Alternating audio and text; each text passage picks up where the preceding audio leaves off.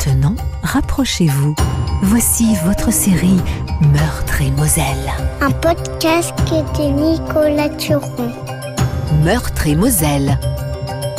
Ainsi soit-il. Je connais la ligne de TER qui relie Nancy à Metz complètement par cœur. Ah, les réunions régionales ont toujours lieu à Metz. Et on se demande bien pourquoi ils ont choisi une ville qui change de nationalité tous les 30 ans pour la coordination de la police nationale du Grand Est. Je veux dire que question cohérence, on repassera. Les jours de réunion, c'est tout le contingent d'enseignants qui monte dans le train. Ah, il y a tellement de vieux briscards dans le machin qu'on pourrait convoyer de l'or. Ça pue le brassard, le Six Hour SP 2022 et la barbe de trois jours à plein nez. Si le tortillard déraille et explose ce jour-là, il n'y a plus aucun policier gradé à Nancy. Ah, j'ai fait tellement de fois ce trajet que je pourrais le décrire les yeux fermés. Tiens, départ de Nancy en pente légère, entre deux murs bariolés de graffiti qui font un musée de peinture à l'air libre. Puis les murets qui baissent, baissent, baissent, jusqu'à dévoiler le paysage progressivement.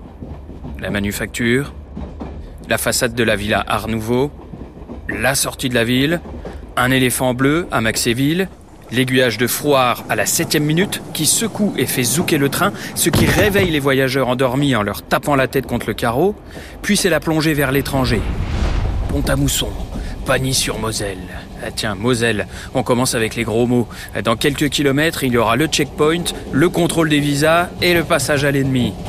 Ah, c'est pas pour verser dans la vieille rancœur entre Nancéens et Messins. Mais la rancœur est là, qu'on le veuille ou pas. C'est une question de division, et pas seulement au foot. Quelqu'un qui s'appelle Platini comme moi est très, très bien placé pour le savoir. Je connais le TER qui relie Nancy à Metz par cœur, donc, mais je l'emprunte rarement tout seul, et jamais la ligne qui s'arrête à toutes les pissotières. Pompée, Marbache, Belleville, c'est le genre de bled qui n'est connu que par ceux qui ont le malheur de retourner y dormir chaque soir et dans lequel la police a de la chance d'aller décrocher un pendu de temps en temps, sinon elle oublierait qu'il existe. Entre chaque arrêt, le paysage est rendu flou par la vitesse relative du train qui peine comme un attaquant en fin de contrat. Ça fait un défilé d'abstraction, une palette qui va vers le gris à mesure qu'on va vers la Moselle. L'engin se traîne, il relance après chaque arrêt en soufflant son train d'asthmatique. Autour de moi, il n'y a que des jeunes, collégiens, lycéens, des ados zombies qui ne profitent pas de la palette couleur de chasse du paysage, absorbés qu'ils sont par leur smartphone. Avec le reflet de l'écran, ils ont tous le teint fluo.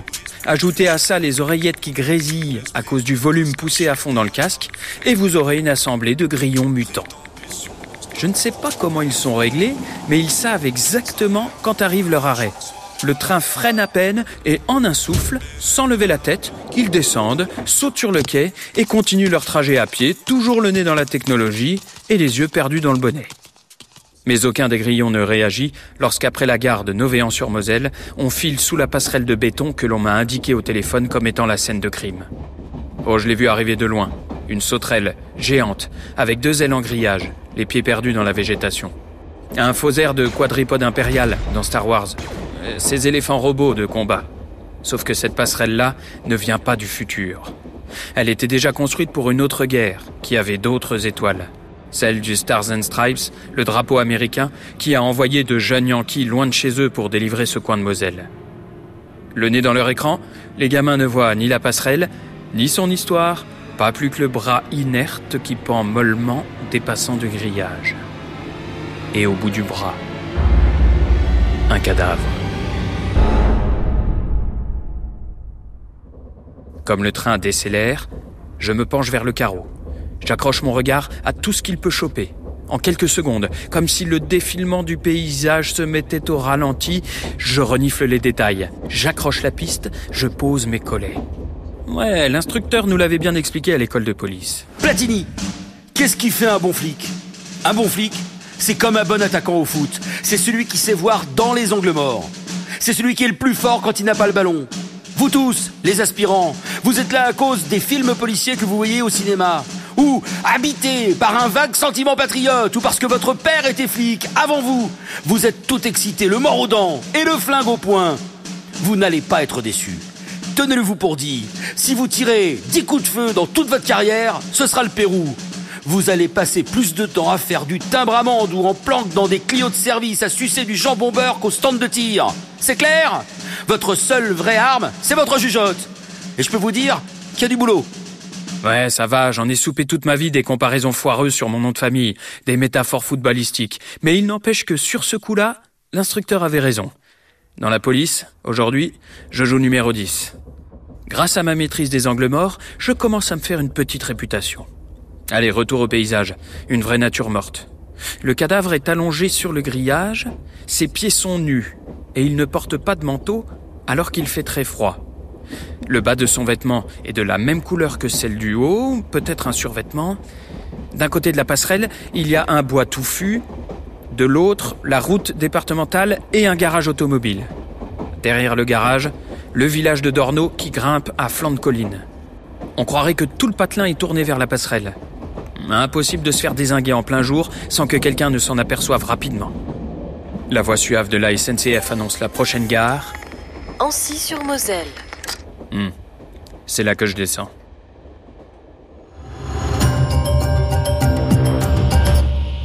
Ancy-sur-Moselle. Le revêtement meuble de la place de la gare est rendu mou par la pluie et colore mes godasses en marron beige. Sur le côté du bâtiment, un alignement de casiers jaunes est entouré de rubalises, façon scène de crime à l'américaine, Do not cross the line. J'interroge l'autochtone qui est descendu du train en même temps que moi, un ado juché sur un BMX qui a le nez dans son portable pour savoir ce qu'il se passe. Le grillon lève le pif et m'explique que le maire a gelé l'install du géant du commerce numérique Amazon parce que la communauté de communes lançait en même temps une plateforme de vente en ligne de produits locaux et que ça n'aurait pas été raccord. En plus, ils veulent faire une fresque de street art juste à côté. S'ils laissent les casiers, ça va tout gâcher. Ils sont fous ces Mosellans. Pour rejoindre la passerelle fatale, je dois revenir sur mes pas. Alors je longe la départementale par le bas-côté. Ici, il n'y a pas de trottoir. Les voitures qui me croisent roulent à tombeau ouvert. À croire qu'un seul mort ne leur suffit pas. Je prends note mentalement de signaler le coin aux collègues. Si on met un radar ici une demi-journée, on rentre assez d'argent pour inviter Shakira au bal de la police. J'essaye de faire signe aux chauffards de ralentir, mais en retour, je ne récolte que des coups de klaxon et des éclaboussures sur l'impair. Wow C'est à croire qu'ils savent que je suis du 54 L'automne humide me détrempe les pompes. Ah, je vais attraper un rhume, c'est certain. J'avise quelques champignons devant la grille d'un cimetière militaire qui indique Deutscher Krieger Friedhof 1870-71. Ah bah décidément, dans le coin, on est spécialisé dans le conflit mondial. Oh, on n'aime pas les envahisseurs. Je me demande comment je vais être accueilli par les locaux. Qui ils ont mis sur le coup côté Mosellan et si je vais enfin comprendre ce que je fous là, obligé d'enquêter si loin de ma zone. Arrivé au pied de la passerelle, je frotte mon imperméable maculé de boue, histoire d'être présentable. Ouais, je fais la collection d'imperméables. Question de fantasmes policiers et d'images à redorer aussi. On a quand même vachement perdu en classe entre Sherlock Holmes et Colombo, il faut l'admettre. En haut, je trouve un OPJ blanc comme un linge, sûrement un adjoint du patelin, et une jeune femme que je vois pour la première fois. Elle est penchée sur le parapet. Excusez-moi, je suis le commissaire Platini, Platini, fait l'autre en se retournant. Elle a à peine plus de 20 ans. c'est une blague Et pourquoi ça serait une blague? Parce que je m'appelle Muller, Joël Muller. Ah purée, c'est pas vrai. L'enquête a pas démarré que ça tourne au sketch. L'autre a un nom d'entraîneuse. Bon, je décide de couper court, on n'est pas là pour refaire le match. Je lui dis, si c'est une blague, que vos collègues mosellans vous ont prévenu de mon nom avant mon arrivée, sachez que je n'ai pas franchement le temps de m'amuser. C'est bien un truc du siècle dernier, ça, d'attaquer sur la petite guéguerre entre départements. Je m'appelle Joël Muller, vraiment. Joël, deux L, E. Je peux pas vous dire pourquoi j'ai pas connu mon père. Mais si jamais il fait une apparition, je vous promets de lui poser la question. Ça va, je suis désolé. Mais c'est à peine moins élégant que de se moquer de la différence de génération. Hein Comme ça, on est quitte. Vous pouvez peut-être me dire comment on se retrouve là à faire équipe? C'est une consigne politique. Les communes d'Ancy-sur-Moselle et d'Ornaud ont fusionné en 2016. Le nouveau village est lui-même entré un an plus tard dans la communauté de communes de Made-et-Moselle, qui a la particularité d'être à cheval sur nos deux départements. Depuis, la consigne, c'est de coopérer, à quelque niveau que ce soit. En cas de crime, un inspecteur de chaque département, ordre du préfet. Bon sang, me voilà obligé de collaborer.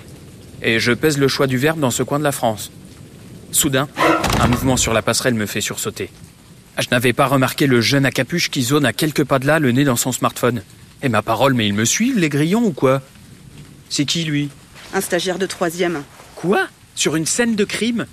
Non mais vous m'expliquez C'est une mesure prise suite au Beauvau de la sécurité. On nous met des boutonneux dans les pattes en stage d'observation, avec dans l'idée d'améliorer notre image et de renouer le dialogue avec la jeune génération. Je sais pas si celui-là a levé la tête de son écran depuis qu'il est arrivé. Un vrai geek côté vidéo, mais on sait même pas s'il sait écrire. Ah bah c'est bien, ça lui laisse une chance s'il a envie de passer le concours de la police. Vous êtes sérieux, commissaire? Non mais je blague, évidemment. Quoique, quand tu t'appelles Platini, que tu grandis au fin fond de la Lorraine sinistrée et que tu n'es pas, euh, comment dire, très impliqué dans ta carrière scolaire, t'as rapidement le choix entre devenir footballeur ou flic. Et bon, comme je n'ai jamais mis un coup franc dans le cadre, contrairement à mon homonyme, bon, c'est qui le vieux en survêtement? Avec Joël, on se recadre, professionnel, focus sur le macabé. Elle m'a franchi. On n'a retrouvé aucun papier sur lui. Les empreintes dentaires ont été prises, les prélèvements ADN effectués, les traces de pas relevées. Mais j'ai peu d'espoir de ce côté-là. Le légiste a évalué l'heure de la mort à tôt ce matin, juste avant l'aube. Or, il n'a pas arrêté de flotter depuis. Les abords de la passerelle sont détrempés. La cause de la mort est un choc violent sur la nuque, subi lors de la chute depuis le parapet. Soit il est gaga et il est venu se foutre debout sur le parapet pour je ne sais quelle raison, et puis il a chuté, soit on l'a gentiment aidé à se suicider. Les vêtements sont maculés de boue, ce qui veut dire qu'il est venu jusqu'ici dans cette tenue. On lui a pas volé son manteau, par exemple. Ah oui, et c'est pas un survêtement, hein, c'est un pyjama. Est-ce qu'on a une piste du côté... Des EHPAD et hôpitaux de jour? Aucun. On a fait le tour, aucune fugue n'est à signaler. L'établissement le plus proche est à 6 km à pied, à Oni. Autant dire l'autre bout du monde hein, pour un grabataire. C'est un crime. Ok, la jeune est réactive. Je me penche à mon tour sur le parapet et je découvre la silhouette dégingandée d'un pauvre R. Poupée de chiffon. J'allume mes yeux, je fais le tour de la victime. Hmm, je pense que vous devriez chercher du côté des ressortissants américains. Ah bon? Ouais, j'en suis presque certain. C'est l'élu fébrile qui me relance. Obligé de venir constater le décès, en tant qu'OPJ de permanence, c'est la loi, il n'a pas jeté un œil au cadavre depuis qu'il est là. Et il tremble comme une feuille. Bon, ça va avec la saison. Comment savez-vous que le mort est américain? Observez son bronzage, californien, bien artificiel, façon Trump, qui s'arrête au ras du cou. Un râtelier tout neuf qui lui fait un sourire de pub pour le dentifrice, les cheveux teints. Sur son pyjama, le super-héros, c'est Captain America. Mais bon, vous me direz, des pyjamas comme ça, on en trouve partout. C'est surtout la montre qui nous renseigne. La montre Une Hamilton, maison suisseau-américaine, fondée en Pennsylvanie à la fin du 19e siècle. Les modèles ont été rendus célèbres grâce au cinéma. Ils ont été portés dans une quantité de blockbusters. À vue de nez, cette montre-là date euh, d'avant 1969 et le transfert définitif de la fabrication en Suisse. Je vois les autres qui restent comme deux ronds de flanc. L'élu et la commissaire Muller en mode musée Grévin. Plus loin, le stagiaire de troisième, lui, n'a pas levé le nez de son écran. Vous êtes collectionneur de montres S'étonne Joël. Bah, comment je pourrais avec mon salaire de flic? Bien sûr que non. En revanche, j'ai une bonne collection de polars et j'applique des principes simples qui fonctionnent dans les livres, comme par exemple devenir très pointu dans des domaines pointus. L'un des domaines que je maîtrise, c'est la montre pour Gros Richard. Ouais, je sens la petite soufflée. Elle poursuit. Une idée de comment il a pu arriver là en pyjama? Aucune. Il me paraît difficile de croire qu'il l'a fait consciemment. Il fait beaucoup trop froid pour ne pas se vêtir. Rendez-vous compte, il est venu les pieds nus. Non, on a dû le traîner ici, peut-être de force.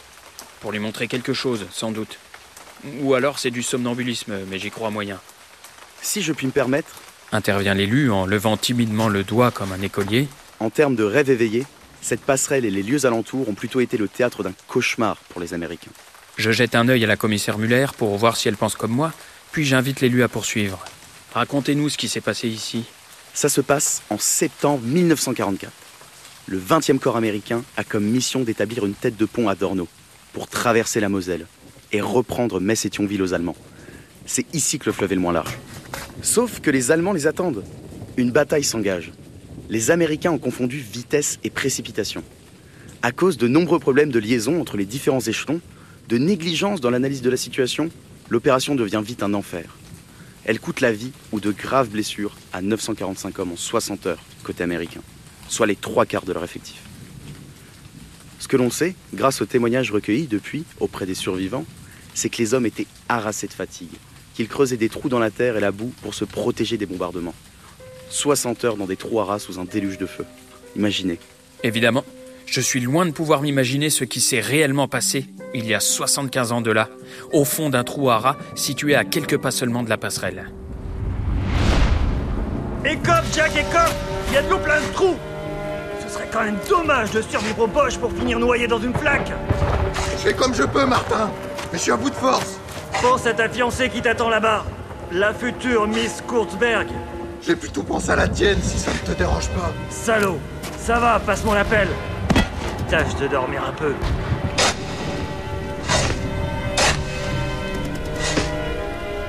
Tu sais, Jack, tes histoires de bande dessinée dont tu me parles à longueur de journée, Ouais je te promets que si on sort de là, qu'on retourne au pays et qu'on marie nos petites, je fais tout pour les imprimer. On va devenir célèbres. C'est gentil, mais les histoires de super-héros n'intéresseront plus personne après la guerre, Martin. Les héros sont sur le terrain maintenant. On ne vendra plus que des récits de combat. Tu te trompes, Jack. Regarde autour de toi. On est rendu à un point où plus rien n'a d'importance.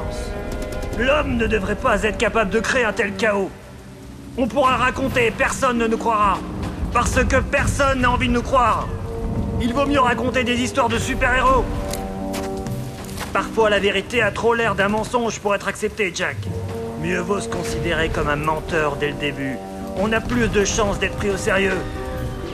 Les gens vont adorer ton Captain America. Parole de Martin Goodman. T'es un mec bien, Goodman.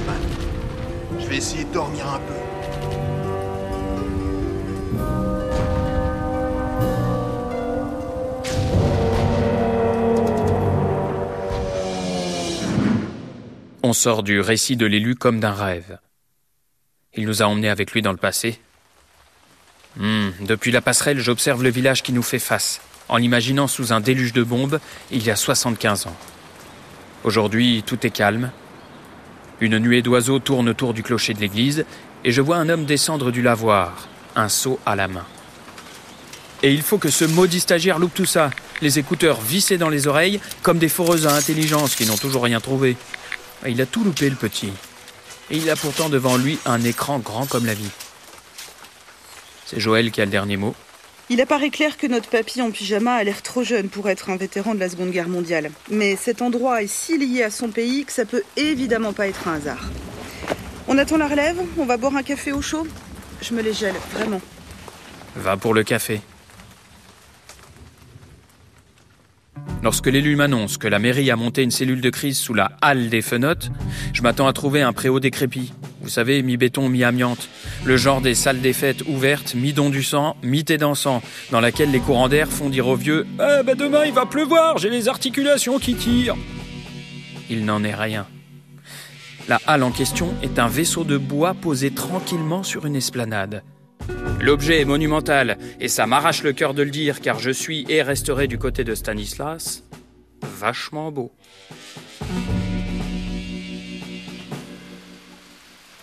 La pluie d'automne s'est mise à tomber franchement, et je comprends de plus en plus la détresse des GIs qui se retrouvaient le museau dans la vase avec le feu au cul. Bientôt, le parc des fenotes se transformera en mare au canard. Sous la halle, dont les côtés ont été bâchés pour couper le froid, la sécurité civile s'installe, bientôt rejointe par les pompiers, ainsi que les deux gras de papier venus de l'hôtel de police de Metz pour établir les procès-verbaux. Le son est feutré, la pluie tambourine le bois des arches, ça sent le café et le jus de pomme chaud.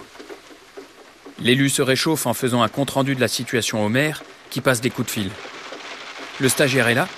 Bon, il n'a pas pris de café, évidemment, parce que pour cela, il aurait fallu lâcher son téléphone. Je jette un œil dehors. À deux pas, la jeunesse qui n'a plus de batterie sur son smartphone s'éclate les tibias sur un pump track, une espèce de piste de vélo bosselé où le but est, semble-t-il, de donner la bonne impulsion dès le départ pour rebondir assez boss après boss et faire le tour de la piste sans pédaler. Mais si j'ai moi-même donné le bon élan à notre enquête, je vois là-bas que Joël n'a pas attendu pour rebondir. Un gobelet de café fumant entre les mains, elle interroge une jeune femme vêtue d'un ciré kaki et de grandes bottes. Je m'approche. Je vous présente Eve Maurice, la propriétaire du domaine des Béliers. Elle est viticultrice ici, à Ancy. Elle est venue apporter une caisse de jus de pomme pour la cantine. Bienvenue chez les canards. Me lance la femme. Les canards? C'est comme ça qu'on appelle les habitants ici. Quand je vois le temps qu'il fait chez vous, je suppose que le surnom n'est pas usurpé. Des canards, euh, des béliers. Vous avez d'autres animaux dans la ménagerie? Ouais, des chameaux peut-être. Je vois arriver l'homme aperçu tout à l'heure à Dorno, descendant du lavoir avec son seau. Bon sang. Mais qu'est-ce qu'il fait avec un seau d'eau en permanence? Il se promène avec des réserves? Joël interrompt le fil de mes pensées. Madame Maurice me disait qu'il y avait beaucoup de passages de touristes par ici. En Moselle? Bah, Ça m'étonnerait. Ronde flanc, susceptibilité. Ça va, je plaisante. Quel type de touriste? Nous avons beaucoup de passages de voyageurs belges ou hollandais qui font un arrêt quelques jours sur la route des vacances. Quelques Parisiens qui viennent découvrir le coin, des Messins aussi, qui viennent tout bêtement en week-end. Tous amateurs de bon vin, bien entendu.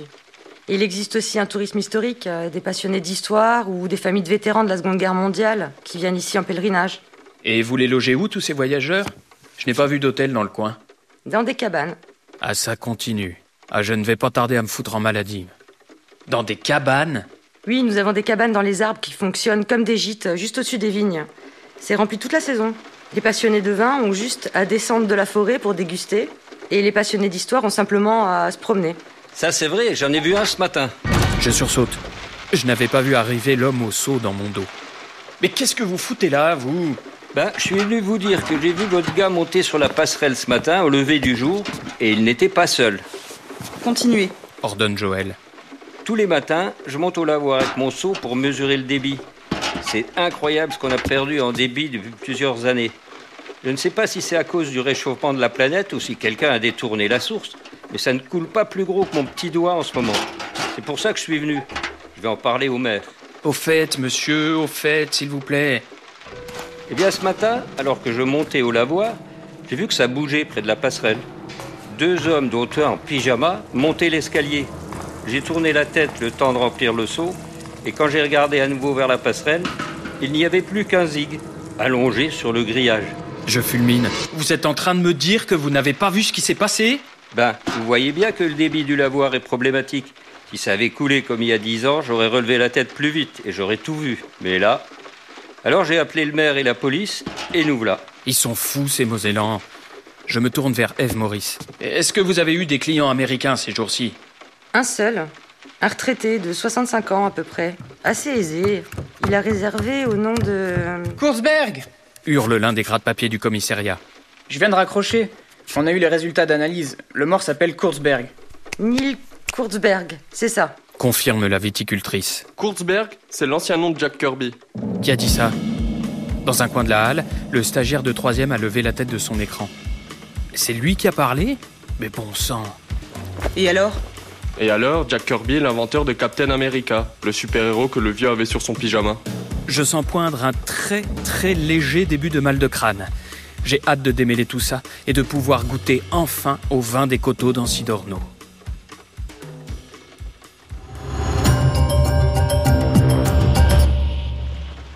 Sous la halle des fenotes, tout le monde entoure le collégien. Son heure de gloire est arrivée. Il balance. En fait, Jack Kirby est le nom américanisé de Jacob Kurzberg. Il l'a changé en arrivant aux États-Unis. C'est le créateur de Captain America et pas mal de super-héros Marvel, comme les X-Men ou les 4 Fantastiques. On le sait parce qu'il a combattu ici. Il était dans le contingent qui a fait la bataille de Dorno. Ça ne parle que de ça sur Snap en ce moment. Le dernier film de Captain America vient de sortir. Ils ont même mis des images d'archives dans le making-of. Et c'est pas souvent qu'on a un super-héros qui a combattu chez nous dans un blockbuster. Il nous montre son portable. Bon sang, mais c'est ça qu'ils regardent tous, les grillons? Je lui arrache le téléphone des mains et je regarde l'extrait du film en cours. On y voit un mastard en collant de Kevlar, un demi-casque sur la tête, affronter un méchant trois fois grand comme lui. Le gros méchant semble manipulé par un mentor au physique de culbuto, un gros Richard à cigare. Captain America commence par se prendre une belle pâtée dans un décor d'apocalypse, et puis finalement, alors qu'il ne lui reste plus qu'un filet de vie et qu'il va se faire écraser la tête, il comprend ce qu'il faut faire. Tout en maintenant l'énorme pied du méchant qui va le broyer, il lance son bouclier aux couleurs de l'Amérique et décapite le pingouin en costume. Aussitôt, la bête s'effondre et, ironiquement, la tête tranchée du Richard expire une dernière bouffée de Havane avant d'expirer. Oh. Ridicule. C'est mortel, hein S'enthousiasme le stagiaire en reprenant son smartphone. C'est la baston finale, c'est un symbole. En fait, le méchant représente un éditeur. Pendant tout le film, il a créé des super méchants à partir de l'imaginaire collectif pour tuer Captain America. Mais à la fin, il termine décapité par le super-héros. Les scénaristes ont écrit ça par rapport au fait que Jack Kirby ne s'est jamais fait payer par Marvel pour ses inventions. Problème de contrat. La tension a toujours perduré entre Martin Goodman, son éditeur et lui. Pourtant, il paraît qu'ils ont fait la guerre ensemble. Sauf que la guerre, ben, continue entre Marvel et ses ayants droit. Les scénaristes se moquent de ça. On regarde tous le morveux. Le temps s'est arrêté. Même les gouttes de pluie hésitent à tomber sur la halle de peur de déranger. Bah ouais, quand on est passionné, on geek, on traîne sur les forums, comme vous pour les montres, monsieur Platini. Ouais, c'est bien, mon petit. Je murmure. J'ai bien l'impression que le problème des droits de ces super-héros a été réglé ce matin sur une passerelle mosellane. À partir de là, il n'a pas été très difficile de retrouver le coupable. Le problème avec les fans de comics, c'est qu'ils ne peuvent s'empêcher d'afficher la couleur. Plus ostensible, tu meurs. Non mais un fan de comics exposera toujours sa religion, à tort ou à raison, qu'il ait le culte d'Hulk ou la passion d'Iron Man. Euh, je veux dire, à côté, un juif orthodoxe, c'est un caméléon. L'assassin présumé a été interpellé en gare de Metz, au Starbucks, lorsque la serveuse a appelé. J'ai un macchiato pour Thor. Ouais. On a gardé précieusement le gobelet avec le nom écrit dessus, autant pour l'ADN comme preuve que pour se foutre de sa gueule. Il s'agit probablement d'un fan un peu cinglé, embauché en douce par le groupe, venu jusqu'en France pour dessouder le dernier ayant droit de Kirby encore en mesure de les menacer, Neil Kurzberg, le neveu du maître. Savoir comment Neil a été attiré jusqu'en France à Ancy-Dorno, puis sur la passerelle en pyjama, à quelques encablures du trou dans lequel son oncle fit le serment qui sera trahi par son ami éditeur, prendra plus de temps. Il semblerait que Neil ait trouvé dans les journaux de bord que Jack avait tenu pendant la guerre la trace de l'existence possible d'un contrat écrit et signé de la main des deux GIs, enterrés tout près de la passerelle.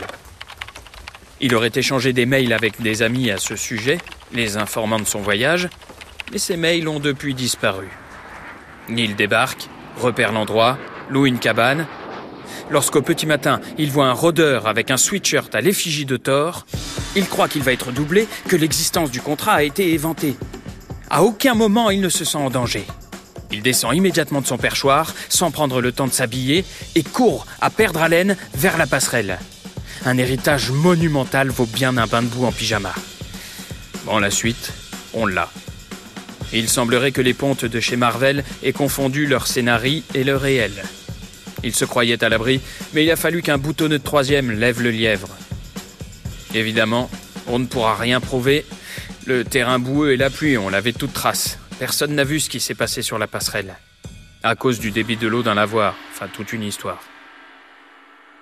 Cela restera un accident et Marvel ne sera pas inquiété. Il n'est pas bon de traîner les héros dans la boue, apparemment. On n'a plus le droit depuis la bataille de l'enfer qui s'est tenue il y a 75 ans dans la zone du Fort Drian.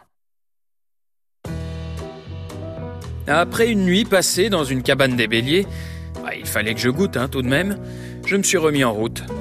Je suis passé par Metz, salué Joël Muller et signé les PV, et puis j'ai pris le TER pour Nancy.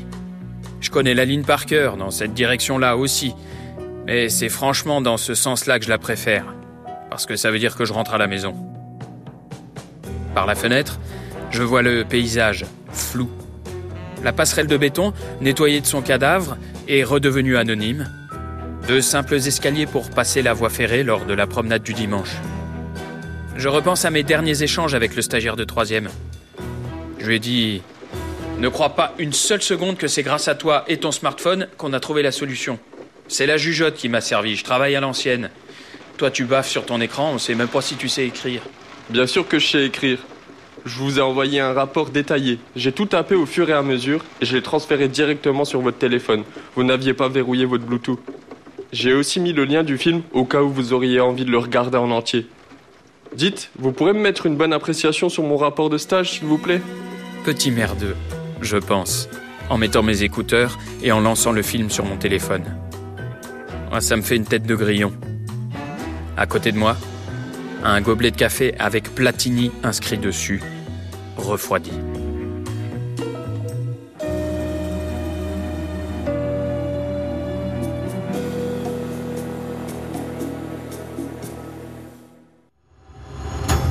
C'était Meurtre et Moselle une nouvelle policière de fiction écrite par Nicolas Turon, réalisée et produite par l'équipe technique de France Bleu Lorraine. Pour découvrir une nouvelle histoire, rendez-vous sur francebleu.fr Lorraine Nord.